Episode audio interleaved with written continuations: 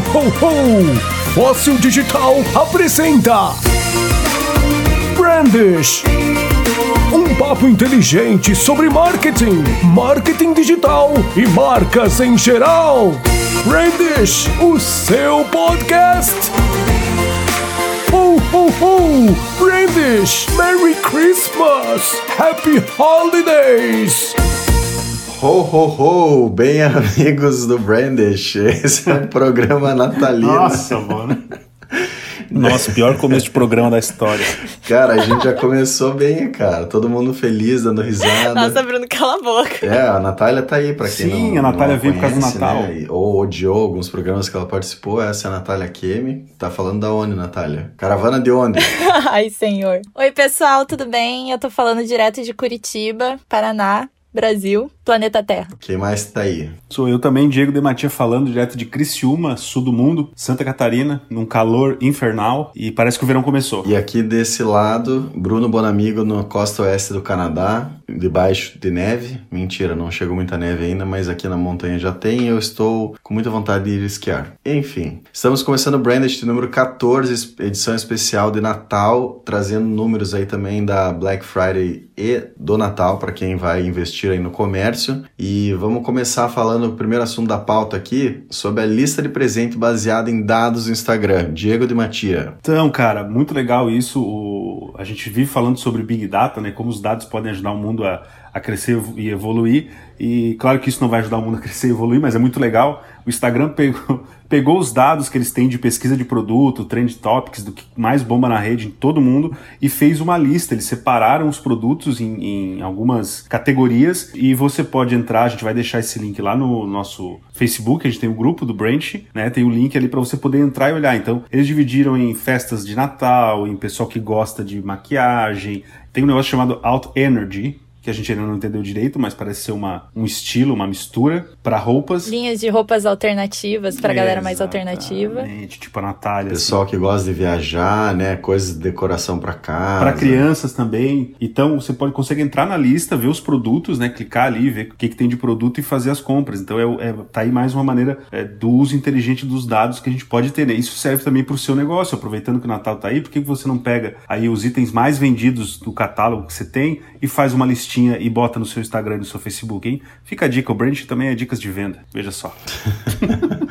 Não, e vai além disso, né, cara? São as redes sociais mostrando que podem trazer coisas diferentes, não só ter a, o feed lá de conteúdo, mas que eles também podem ajudar o usuário aí de, de diferentes formas. Mas é legal isso aí de fazer uma listinha, né, cara? Pô, pega aí os seus produtos mais vendidos do ano, faz uma lista de desejos e tal, bota aí, porque tem mais uma semana de vendas aí no Natal, basicamente, né? E... Isso, faz um, faz um bem bolado, né? É, exatamente. E a gente tá, inclusive, aproveitando o ensejo, Bona, já que já vai entrar no nosso próximo tópico, que é vendas de Natal, né? O crescimento pro Natal que tá vindo aí. A gente tem mais aí pela frente, basicamente 10 dias até o Natal, então isso seriam aí uma semana mais ou menos, né? Então, porque tem final de ano, tem final de semana e tudo mais. Uh, e tem um aumento sendo previsto aí pro Natal, não sei se chegaram a ler. Sim, senhor. E, aliás, na matéria eles falam ho, ho, ho, então eu não tô desatualizado aqui com a entrada do programa. Cara, eu tava lendo. E, e, o que, que é o legal aqui, né, dessa, dessa matéria? É o, eles estão projetando um crescimento que vai empatar o patamar, que foi o maior patamar da história, que foi. É de 2009, né? Pra cá que esse número é, é levantado. O maior patamar foi em 2014. Foi, né? então. E a gente vai igualar agora em 2019 esse patamar de 35,9 bilhões em vendas. Só pra gente lembrar, 2015 foi o auge da crise econômica do Brasil, né? Quando a crise realmente estourou forte, ela vinha começando em 2014 foi o último, por isso que foi o último, né, melhor dado uhum. para o comércio do Brasil, né? Então os especialistas estão dizendo que a economia brasileira está retomando o crescimento, então a, a projeção é muito grande, principalmente baseado nos dados da Black Friday, né? Porque em 24 horas, é, Casas Bahia e Ponto Frio, por exemplo, os caras faturaram mais de um bilhão de reais no país. Cara. Mas isso também tem relação, obviamente, com a melhora da economia, né? Essa baixa da inflação que a gente teve, o índice de preço ao consumidor final que também está em baixa. A outra questão foi a liberação do FGTS, né? Que foram é, mais Sim. de 40 bilhões que foi é, despejado no mercado. A questão do crédito está mais barato, então a média, né, por exemplo, de parcelamento, de prazo de parcelamento era de 7 meses e agora passou já para 8,2 dois meses esse parcelamento. Né? Então, as pessoas estão tendo acesso mais fácil ao crédito, mais facilidade para pagar. Então, fica também essa dica de Natal para você aumentar o seu prazo de parcelamento, porque muitas vezes a gente atua com alguns clientes, lojas, e, e eles parcelam em ah, seis vezes, sete vezes, tenta aumentar para dez vezes. Isso vai ajudar o seu consumidor a comprar, né? tenta aumentar para 10, para 12, para que o teu consumidor tenha uma maior capacidade de compra, né?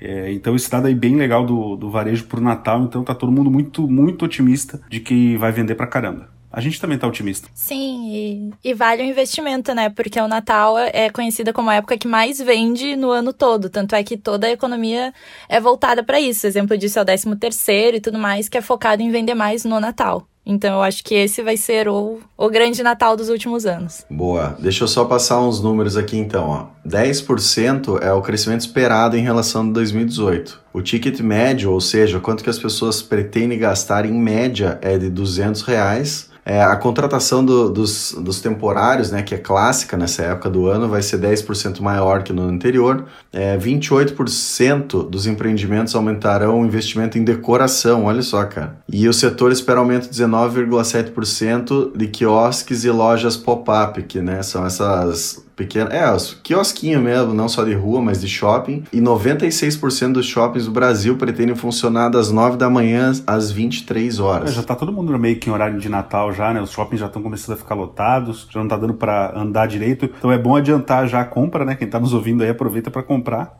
E até compras na internet, né? Por conta de prazo de entrega. A gente sabe que você compra agora vai receber só em janeiro. Com certeza, cara. É, dependendo do, do, correio brasileiro, sem dúvida, né, cara?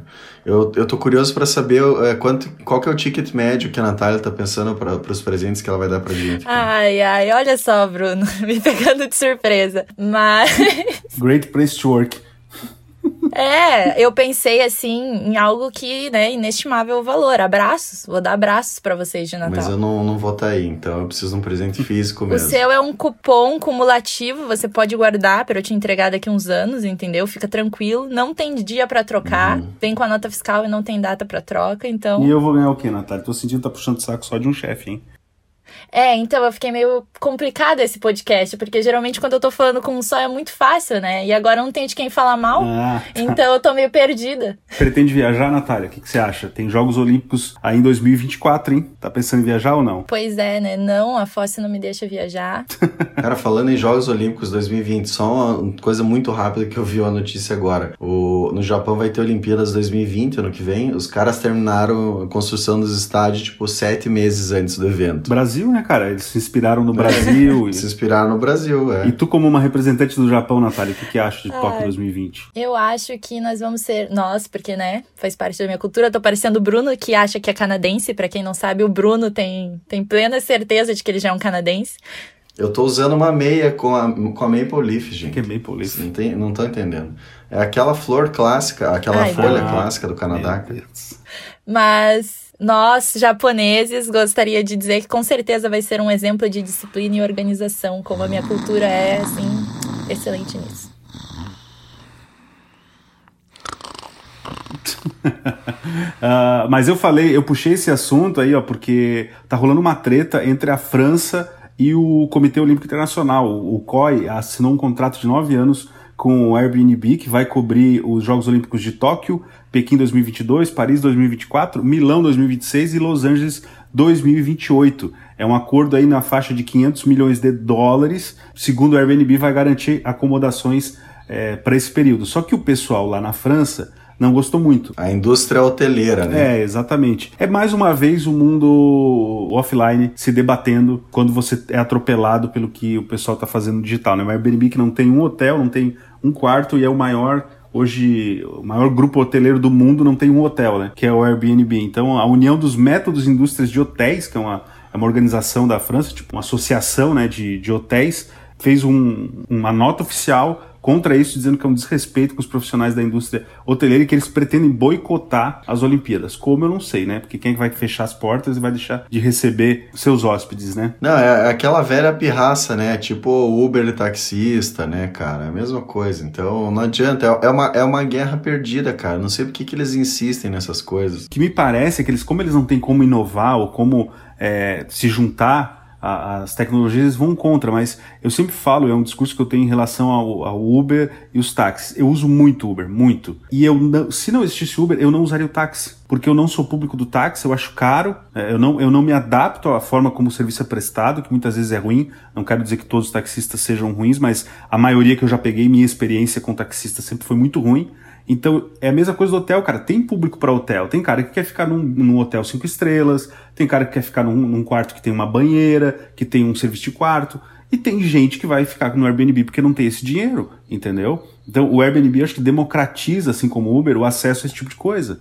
Né? Um quarto no Airbnb é, chega a ser três vezes mais barato do que no hotel aqui no Brasil se você fizer a conta. Não, e não é só isso, né, cara? Porque é, muitos hotéis aí os caras realmente pararam no tempo. Às vezes o cara ele se, ele se prevalece pela localização do, do empreendimento dele e não investe na qualidade do negócio, né? Então, eu tava vendo agora, inclusive, pro Natal, que eu vou viajar aqui, uns locais e tal. Tipo, cara, sem condições de pegar um hotel, sabe? Porque eles eram tudo caindo aos pedaços, reviews uhum. péssimos. E aí eu fui ver no Airbnb, tipo, bem melhor o preço né? Os locais estão bem localizados quanto, então é nesse uhum. sentido que os caras se perdem. Eu acho que não é um, um, erro da indústria, mas eles precisam se renovar de alguma maneira. É, tem uma coisa que eu tenho visto, eu uso muito quando eu vou a Curitiba, porque quem está ouvindo, eu e o Bruno temos a Fóssil, que fica lá em Curitiba, que é uma agência de marketing digital. É, se eu for pegar um hotel, cara, uma diária de hotel vai custar em média, lá em Curitiba, 280, 280 para cima. É muito difícil achar abaixo disso, a não ser que você pegue um hotel bem ruim enquanto o Airbnb custa 100. E um, e um bom Airbnb, entendeu? Um apartamento, basicamente, um flat, é, por um preço muito mais acessível. É, então, se eu tivesse que ficar em hotel, eu iria muito menos, provavelmente, para lá porque fica muito caro. A proposta dos dois é diferente, né? É, o Airbnb já se vende com uma proposta, principalmente para viagem, não só para você ir para os lugares com preço mais acessível, mas de que você experimente como seria viver naquela cidade, viver numa casa daquele lugar. Então, você tem a liberdade geralmente de cozinhar dentro do Airbnb, você tem essa liberdade de ir e vir, você realmente moraria ali, né? E o hotel já é diferente, vai te trazer comodidade de uma forma diferente. É, a questão também da alimentação, geralmente você não pode cozinhar nos quartos de hotel. Então, são, é bem o que você falou, são públicos diferentes. Muito bem colocado, Natália Kemi. Ai, muito obrigada, Bruno Bonamigo. Oh, oh, Brandish! Vamos passar para o próximo assunto? No próximo tópico a gente vai falar do Cocum, que é uma, uma redinha social. Essa é a descrição mesmo. Você sabe que tem um filme, Natália, só deixa eu te cortar um pouco, aproveitando que o Bruno tá cortando, vou te cortar também. Você sabe que tem um filme chamado Cocum ou Regresso, muito famoso. Você sabe, né? Gente, eu vou ter que lembrar vocês mais uma vez de que vocês são fósseis para mim, então é óbvio que eu não sei que existe um filme com esse nome. Nossa, isso foi, isso foi muito rude, hein? É, foi demais. Acho que. São clássicos é, do cinema, tem né, Cocum, né? Tem o Cocum filme 1 e 2, cara. Pô, você não pegou essa fase? Tá, pronto, Mas, vocês já fizeram o flashback da, da vida de vocês tarde, nos anos pô. 80? Podemos continuar? Tá, continua, Natália. E o que, que tem o Cocum? É, Cocum é uma redinha social feita por ex-funcionários é, do Facebook e eles têm a proposta de criar uma rede social, é essa a ideia mesmo, que seria mais só para os chegados, né? Seria voltado mais para as famílias utilizarem, que é o grupo da família do WhatsApp brasileira, só que numa rede social. Eu achei bacana pra caramba. Eu. É... Dei uma lida, baixei, mas ainda não abri, porque eu não tenho muitos amigos. Não tenho chegados, então, né? eu não vou ter uma, uma, uma. Não tenho chegados, não vou ter uma rede, mas assim, o legal é que ela tem. O que, que os caras esperam? Que você, é, por exemplo, principalmente com família, e eles citam isso, né? De que as famílias com idosos, por exemplo, você consegue é, simplificar tudo, ao invés de ter que ter WhatsApp, Facebook, Instagram. É, então, ao invés de você ter três, quatro aplicativos, você consegue juntar tudo em um. Você pode trocar imagens, você pode mandar texto, você pode mandar inclusive sua localização dentro do aplicativo, né, o que é bem legal para quem está em família ou viajando. Eles dão essa ideia também. Né, tipo, você vai organizar uma viagem, quatro, cinco pessoas, você pode pegar e, e, juntar todo mundo ali, entendeu? É, um grupo do WhatsApp. Pra mim, nada novo, né, cara? É, pra, é só mais um grupo do WhatsApp. E assim, se não tiver a, a GIF pra, pras tias mandarem uns anjos piscando lá, não vai dar certo, né, cara? No WhatsApp temos figurinhas. Tem isso? Não. É, então. Vai, se saber, né? Não sei se, vai, se vão curtir, mas assim, dá para fazer do mesmo jeito em outros aplicativos, né? A gente tem aqui. Quem quiser baixar e baixar para usar, testar, ver se é legal e dar um review pra gente aí a gente agradece. Eu acho a ideia boa, cara, mas eu não consegui ver muito diferencial nesse aplicativo, na real. É, acho que eles podiam trazer coisas mais diferentes, assim, não, não sei dizer o que, mas pra mim ficou a mesma coisa que um grupo no WhatsApp da família. Ponto. O Bruno não sabe como melhorar, mas ele tem críticas, entendeu? É isso. É, exatamente. Eu sou o pior tipo de hater, né? Pior tipo de É hater. que tá surgindo um monte de rede aí, né, cara? O Sim. Orkut tem o Hello, por exemplo, a gente tem o TikTok, que a gente já falou, e agora tem essa redinha aí social. Se você entrar no site do Orkut.com, você vai ver um texto do Orkut. Vocês já viram isso? Entrem em orkut.com e deem uma olhada. Tem lá um, uma- um texto falando. Saudades, Orkut, Pô, as hein? comunidades, Não é cara. da minha época. Perdeu. Cara, amava demais aquelas Nossa, fui uma comunidades, criança cara. serelepe. Adorava, participava dessa. Odeio gente que acorda feliz. Também participava dessa. Não, as minhas eram mais diferentes. Era tipo, eu participava de uma que era só notícias bizarras. Aí o nome da comunidade era Anão Vestido de Palhaço Mata Oito.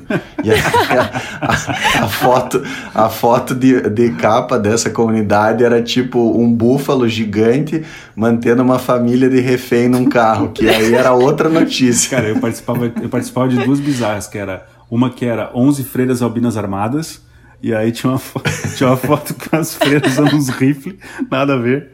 E a outra era a teoria dos figurantes. Cara, eu, eu fui um influencer no Orkut porque eu criei uma comunidade, eu odeio toalha nova. E tinha milhões de pessoas, cara, nessa comunidade. Qual era, como era a comunidade? Eu perdi que eu tava Gente, rindo. é pra essas pessoas que eu eu, odeio trabalho. toalha nova, era isso. Muito Cara, bom. toalha nova é muito ruim, não seca, cara. Ela mais te molha Ela do vem que te engomada, seca. né, cara? Você tem que lavar antes de usar. Deixa de ser tanso. Não, eu odeio, cara, odeio. Enfim, tinha milhões Cara, o de pessoas. Pena que não se ganhava dinheiro naquela Sim, época. Cara. Pois é, você foi influencer na pior época da vida. Vamos, vamos Exato. já que a gente tá falando de, de rede social e tudo mais, vamos falar um pouquinho de Facebook de novo?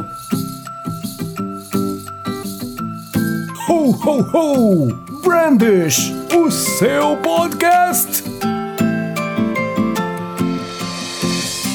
Vamos, ê, adoro Facebook, só que não. Adoramos o Facebook. Então, o Facebook está lançando um app de pesquisa que paga os usuários que estiverem respondendo as suas pesquisas e questionamentos ali. Está funcionando nos Estados Unidos, é, não lembro se está funcionando no mundo inteiro, mas parece que por enquanto é só nos Estados Unidos. E é basicamente você entra lá, responde pesquisas, ganha pontos, e esses pontos viram dinheiros, cada dinheiros.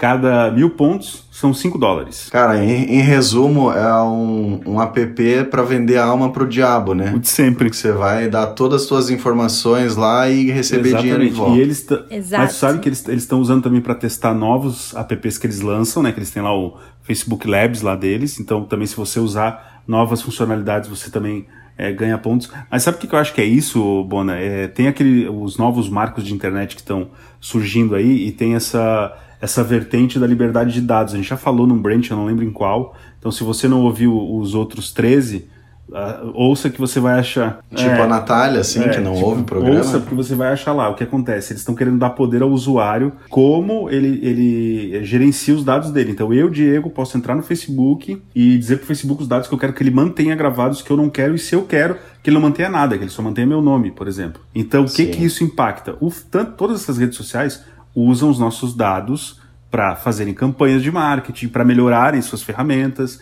E esse negócio do Facebook aí, me parece bem isso que tu falou, Bona. Eles estão nos pagando, estão testando como é que é pagar o usuário para que ele deixe os seus dados ali, entendeu? Sim. E também, né, se você olhar o histórico do Facebook em relação a, a dados, eles também estão trazendo uma vertente de que eles, como eu posso dizer, é a lei da transparência, digamos assim. A gente realmente usa os dados de vocês, então toma algo em troca. Eu acho que também é nesse, nesse sentido. Todo mundo tem um preço, Enfim, meus é, caros. O que eu fico assustado só é que as pessoas. Isso tá escrito lá nos contratos, né? Que ninguém lê. Aquela, a maior mentira da internet, né? Li e aceita os termos. Ninguém lê realmente aquela naba lá. E, só que tá lá escrito o que, que eles pegam, o que, que eles podem pegar, o que, que eles não podem pegar, né? E a gente acaba é, deixando. Quando descobre né, que tem tudo aquilo de dado, fica meio puto, mas na verdade estava escrito desde sempre que você podia, você ia deixar seus dados lá, né? Ho, ho, ho! Brandish, Merry Christmas!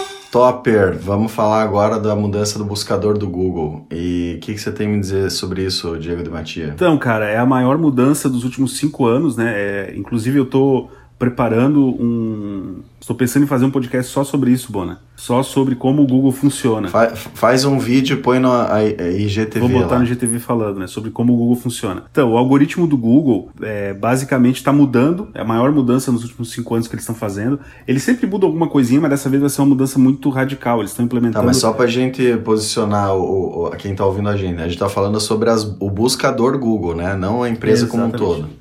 Não, não, o buscador do Google, né? Eles estão lançando um negócio que chama BERT, que é basicamente uma forma com que o algoritmo entende o que você está pesquisando, né? Hoje em dia, assim, termo leigo, o que acontece? O Google lê todas as palavras, só que ele não entende que ele está lendo uma frase, né? Então, se eu escrever o Diego é massa pra caramba, por exemplo, ele não vai entender o que eu quero dizer com essa frase. Ele vai ler Mas o nem eu Diego entendo isso, cara. É massa, ah, caramba. Ele vai ler cada coisa separada e vai tentar achar o resultado que mais se parece com aquilo que eu escrevi. Mais ou menos, tipo, ele ele tenta bater uma coisa com a outra, tipo um jogo de sete erros. Com essa nova uh, que eles estão implantando, inteligência artificial, o Google vai começar a entender o contexto de, de cada palavra de acordo com o que vem antes e vem depois dela, entendeu? Então ele vai conseguir trazer resultados ainda mais assertivos.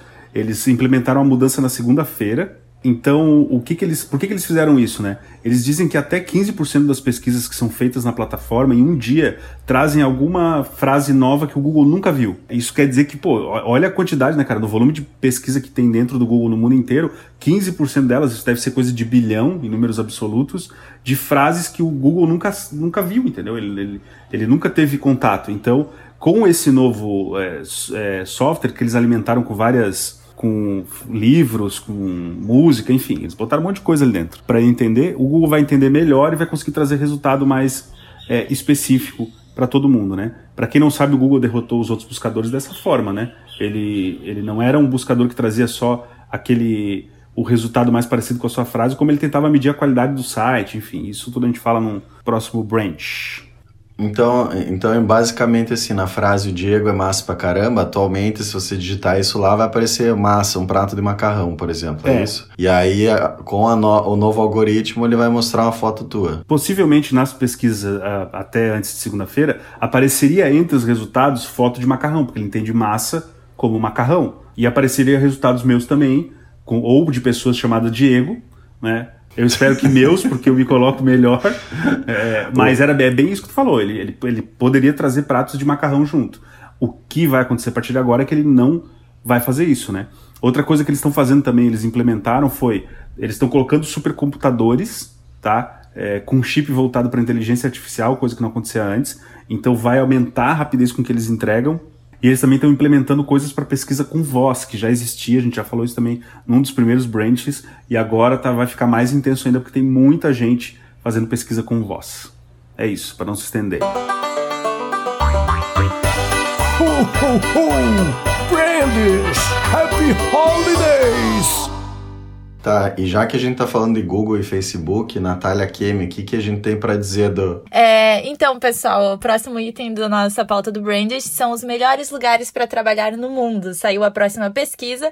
E em primeiro lugar, nós temos nada mais, nada menos que fóssil digital, obviamente. É isso aí, eu quero um aumento. É, brincadeiras à parte, em primeiro lugar, nós temos o HubSpot. Tá, para quem não conhece, o HubSpot é uma ferramenta de marketing digital que ajuda você a gerenciar os seus contatos, suas suas redes sociais e todo o seu ambiente digital. Então você organiza tudo ali, né, com relação aos seus clientes e tudo mais, numa única plataforma. E esses caras, eles é, são os criadores aí do método inbound, né? Então, o evento, inclusive, que a gente foi lá em Nova York, em Boston, é, é subsidiado por esses caras, né? Então, eles são uma das maiores empresas de, de, de marketing digital e tecnologia do mundo, para quem não conhece, né? E eles lideram o ranking, então, de melhor lugar para se trabalhar no mundo. O que foi mais curioso dentro dessa lista é que Facebook e Google, que mantiveram isso por muito tempo e até foram pioneiros nessa ideia de best place to work, que estourou. E modelos, né, para outras empresas, inclusive. Eles nem entraram no top 10, né? Então, dá para ver que talvez já não sejam os melhores lugares para se trabalhar no mundo. É, mas essa questão do Google, principalmente, é, e também no Facebook, dessas empresas do Vale do Silício em geral, é que a grande crítica é que os caras investem um monte no, no ambiente de trabalho e os funcionários acabam Sim. perdendo a vida própria, né? Tipo, o cara passa tanto tempo lá dentro que ele já não tem mais contato com o mundo exterior, com a família, com os amigos. Então, uma galera galera, no fim das contas, acaba entrando em depressão e, e duvidando desse modelo de gestão, né? Na verdade é bonitinho, mas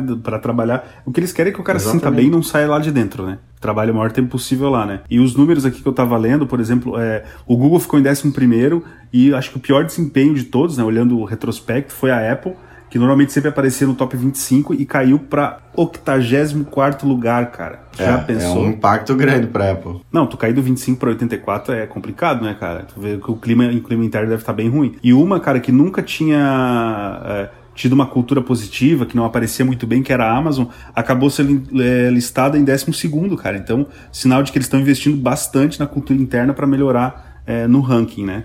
Outras empresas também aparecem aqui. A Microsoft aparece também, mas eu não vi a localização dela. Eu vi que cresceu a Microsoft também, né? Eles também estão investindo num outro modelo organizacional aí e que, está dando é, certo. Passou, pelo, passou para o 21 é, posição e eles estavam bem abaixo, segundo a, a matéria que, que a gente estava lendo. E outras companhias como a Survey Monkey, é isso?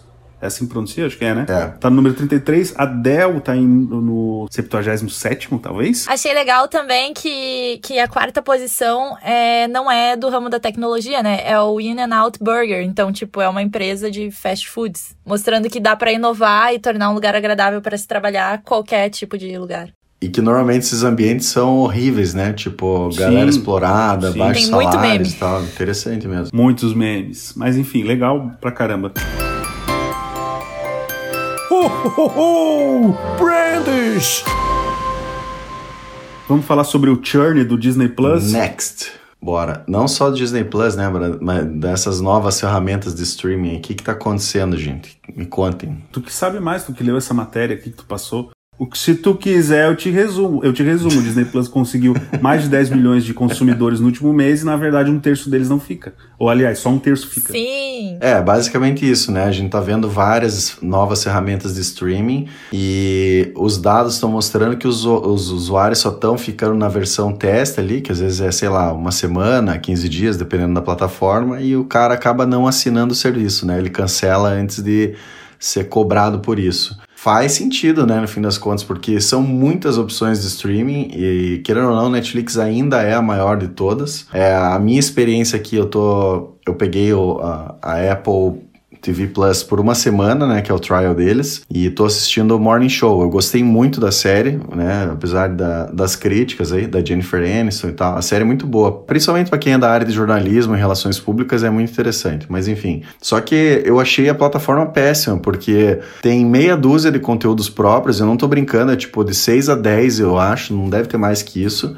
Uhum. Então eles têm esse Morning Show, que é com a Jennifer Aniston, tem um programa lá com a Oprah. Jason Momoa. É, então eles pegaram alguns nomes fortes, mas eles têm muito pouco conteúdo próprio. E aí, em paralelo, eles têm vários conteúdos da Warner e de outras produtoras, só que daí você tem que pagar extra. Então, assim, custa 6 dólares por mês a, a Apple TV Plus. Se eu quiser assistir Friends, eu tenho que pagar mais 3,50. Se eu quiser assistir outra série lá deles, mais 3,50. E assim vai, entendeu? uma Então, não faz sentido É uma nenhum. locadora, né? É como a, a Natália comentou antes, né? É, é uma locadora virtual. Então, né, qual que é a vantagem desse tipo de serviço? Não vejo é uma vida longa se eles não mudarem esse modelo de negócio. É a mesma coisa a Disney, né? Tipo, querendo ou não, ela tá, tá com valor abaixo. Eu acho que esse é o maior concorrente agora da, da Netflix, junto com a Amazon Prime, que tá vindo forte também. Mas a Disney tem a vantagem de um catálogo muito, muito, que já era forte, né? Tipo Marvel, Star Wars e tal. Então, só que não são conteúdos novos também, né, cara? Esse Mandalorian da, do Star Wars, ok, é um conteúdo novo. Mas a maioria das coisas que tem da, da Marvel, por exemplo, é tudo conteúdo que a galera já viu. É, o que eu, o que eu falei da outra vez, mano, que a gente conversou, conversou sobre isso, foi que a Netflix está muito tempo no mercado, cara, e com um catálogo enorme de coisas próprias de outros estúdios, é, que vai, ser vai demorar para que a Apple e a Disney consigam al alcançar. O que, que eles têm, que eu acredito que a Netflix não tenha? Eles têm muito dinheiro em caixa, né? É, a Netflix opera no vermelho, tá sempre é, buscando dinheiro emprestado. A gente falou disso no Branch 13, que eles emprestaram, ou 12, não lembro, emprestaram aí 12, 13 bilhões é, para poder produzir conteúdo. A Apple tem o caixa fortíssimo, todo mundo sabe, eles são estão sempre batendo recorde de faturamento, e a Disney é a mesma coisa, comprando estúdio. Então, e a Amazon É, também, né? Quem dirá é, a Amazon e a Disney, Amazon, então... assim, ó, eu, a minha experiência com a Netflix e a Amazon, assim, a Amazon melhorou muito no último ano. Eu assinei tem um ano e pouco, mais ou menos, e tem muita série nova. Eu tô vendo uma agora que é a Viúva, que é com a Kate Beckinsale, que é muito boa, e pô, tem várias outras. É, e muitos filmes também. Eu gostei da Amazon também, só que uma das séries que eu assisti, eu assisti o primeiro capítulo só, que é com o Orlando Bloom, não lembro o nome agora, mas ele, lembra que em Nova York eles estão fazendo muito propaganda dessa série, não sei se vocês vão lembrar. Cara, é muito ruim, cara, muito ruim mesmo, tipo, uns efeitos toscos demais, é assim. O tipo, Carnival. Nossa, aquele... achei vergonhoso, cara. Isso, Carnival, Carnival Row, esse aí. Eu comecei horrível, a assistir e parei, cara, muito ruim. Eles estão fazendo propaganda aqui Fizeram, também. Muito ruim, Eu tenho campanhas. visto no Instagram, eu tô vendo no Instagram direto a propaganda deles. Mas assim, ó, cara, vale a pena por conta de Jack Ryan. Jack Ryan, original deles, tá na segunda temporada. Bom demais, série de ação muito boa. Tem Fleabag, que ganhou Globo de Ouro, uns 3, 4 Globo de Ouro. E a guria, que é a protagonista, The Boys. ela é roteirista, e ela é roteirista do 007 novo que tá pra sair agora. Então, tipo, a guria é muito E a foda. gente vê também, né, que essas plataformas de streaming estão fazendo um caminho um pouco contrário, né? Quando a Netflix lançou, ela veio com muita série própria, com um monte de ator que ninguém conhecia para atender todos os nichos, todas as demandas, todos os estilos. E hoje, tipo, eles já estão buscando atores famosos, eles já estão buscando um público que não era de streaming, né? Então a gente vê isso dentro do Brasil, eles fizeram campanha agora com um ator de novela, então eles estão buscando trazer um público de fora para dentro Quem é da ator, plataforma. Natália? Eu não posso é falar ator? porque o Bruno aguenta. não quer que eu fale disso na Meu pauta. Deus, cara. Mas não só isso, né? Até as outras plataformas que lançam com a Jennifer Aniston, que lançam com Orlando Bloom. Então, hoje, o que antes a Netflix era uma plataforma, não diria deslocada, mas era sempre uma produção que a gente via muito própria ali. Hoje não, hoje já eles estão entrando em várias áreas. Tanto é que tem filme deles indicados ao Oscar e tudo mais, né? É, mas até essa presença de famosos não é garantia de sucesso, né? Essa Carnival Row aí, por exemplo, é o Orlando Bloom e a Cara de La, Cara de Lavigne. Isso. Acho que é assim o nome dela. Tipo. É, um baita elenco. mas é, ruim não. demais, cara. Eu, eu vi também. É muito ruim, muito Fica a ruim. dica, não assista. Não, mas eu acho que eu acho que isso, no fim das contas, é legal pela questão da democratização do- dos próprios atores, né? Tipo, você vê o Jason Momoa, o cara tem uma série na Netflix e tem uma na, na. Apple, né? Daqui a pouco ele tem uma na Amazon Prime. Mas então, é a tipo, gente- é, é legal de ver os caras investindo Sim. nos atores em diferentes plataformas e como que eles se comportam lá, né? É que a gente tem um modelo aqui de contratação de ator diferente, né? Tipo, os caras são contratados da Globo, eles ficam a vida inteira, né? Lá nos Estados Unidos os atores são independentes, né? É, então, mas é isso que eu tô dizendo, tipo, É. limita muito a carreira do cara, né? Não, os caras lá fora eles trabalham de forma independente, então é, os atores são contratados por trabalho, né? Por isso que, ó, falamos em, em Carnival Row, apareceu uma propaganda aqui pra mim dentro de um, de um- de um site que eu tô olhando aqui da Amazon Prime. É, mas é ruim demais, não vale a pena. Vamos, vamos pro próximo tópico pra gente encerrar o branch. A caixa X. Então, A cara, caixa X. lançaram oficialmente o novo Xbox. A gente vem falando quase todos os programas sobre a guerra entre a Sony e a Microsoft dentro dos consoles, né? Agora a gente tem o Google Stadia também para concorrer aí, que a gente já falou também no último branch sobre o fiasco que foi o, o lag que, a, que o projeto tem. Mas enfim, lançaram. O videogame vai estar disponível para o mercado no final de 2020. É, o design está sendo muito criticado porque ele parece uma torrezinha, um frigobar. Mas, como eu vim explicando antes fora do ar, já que tem pessoas que não entendem muito é, né, de videogame aqui no Branch, que basicamente o que acontece é que ele tem esse formato por dois, por dois motivos, Natália. A gente só quer destacar um pouquinho antes, assim, que é, podem notar que a pauta do videogame geralmente vem por último, porque tem uma pessoa, não gosto de citar nomes, que insiste muito pra falar de videogames. Não que a gente não seja interessada nessa área, porque realmente a indústria de games cresceu muito e pra parte de marketing é extremamente importante discutir isso, mas não, nós precisamos falar sobre o novo design do Xbox, gente. Vamos lá. Cara, mas é porque foi Trend Topics, cara. Tu que não acompanha as redes, tá complicado, Natália? Gente, discutam mais aí, isso aí da audiência. A galera curte polêmica. Briguem no ar. A gente começa com o Bruno brigando comigo e termina com o Diego brigando comigo. Essa é a vantagem do episódio com três pessoas. Não, estou brigando, eu estou te explicando. Então, mas por que, que ele tem esse formato? Eu vou publicar também uma foto dele lá no nosso grupo no Facebook, procurei Branch. Então, ele tem esse formato quadrado, como uma torrezinha, né? Porque por conta de superaquecimento. É um problema de todos os consoles. O Xbox teve um problema muito sério nas primeiras versões. Tinha um negócio chamado Três Luzes da Morte, que basicamente o, o videogame ficava inutilizado porque ele superaquecia e torrava. Ele literalmente torrava o processador. Né? Então eles lançaram agora neste formato para dar mais espaço para os componentes dentro e para ter uma saída de ar bem alta, bem grande em cima com cooler. Porque o poder de processamento dele vai ser três vezes maior do que é hoje dessa geração. É, ele vai rodar em 8K e a 120 é, FPS, que é a taxa de atualização de frame rate. Então vai ser um massa pra caramba. E agora a gente tá esperando a saída do PS5, né? O que, que vai vir do PS5 agora?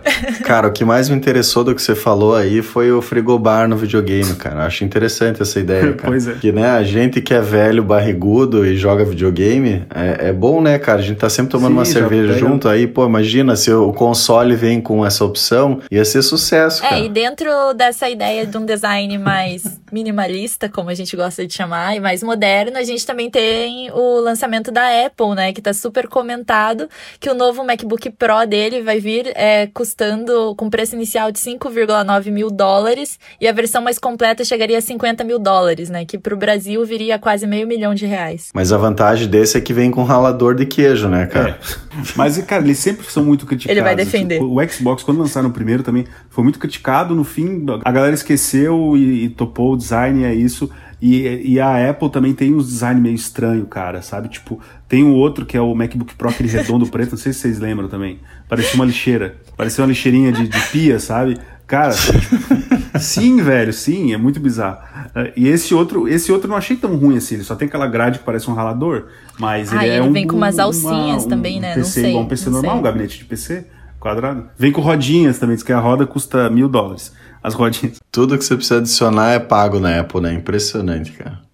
Mas esse, esse, esse computador, a gente fala e brinca, ele não é um computador para usuário final, entendeu? Talvez algum, algum tarado da Apple compre, mas ele, ele é, é usado muito para edição de imagem em grandes estúdios de fotografia e de cinema. mas o Então ele é Bruno pra já aprovou, eu pessoal que trabalha com edição pesada, que edita filme, é basicamente isso, entendeu? Aprovou. Animação e tal. É, ele aprovou já- Mas três, não tô sabendo. Já tá chegando semana que vem lá na Fóssil. Descontado De- pro Vamos dependendo do dele. correio, né? Eu acho que vai chegar daí em 2030. Quem sabe eles privatizam o correio. Gente, Beleza? pra fechar o programa, eu só queria mandar um abraço pro Maurício, que ele inclusive comentou lá no, no nosso grupo do Brandish. Isso aí, Maurício. é, que gosta muito do programa e que tá sempre ouvindo a gente aí. Então, Maurício, um grande abraço para você. Eu trabalhei com o Maurício no passado, um baita administrador. Hoje ele mora nos Estados Unidos. Então, um abraço aí para você. Uma pena que você aclamou a Natália ali no comentário, mas a gente releva Tá isso. certo, gente. É isso aí. Valeu. Um abraço pra todo mundo que tá nos ouvindo pela audiência aí, que a gente tá com uma audiência bem boa. Os números mostram isso, por isso que a gente tá sempre empolgado em gravar e testar novos formatos, trazendo a Natália, quem sabe trazendo outros convidados. E Feliz Natal, né? Natália, obrigado pela sua presença aí, né? Nossa, Bruno, muito obrigada pelo convite. É sempre um prazer estar falando É, com a você. gente tá muito feliz com você aqui, Natália. É um prazer enorme. E esse é o último episódio desse ano, isso não foi estado no início, né, gente? Então, Feliz Natal, Bem Feliz lembrado. Ano Novo, até 2020. Vida longa ao Brandish. Happy Holidays, galera. Até 2020. Beijos. Tchau. Até mais. Falou. Brandish, o seu podcast.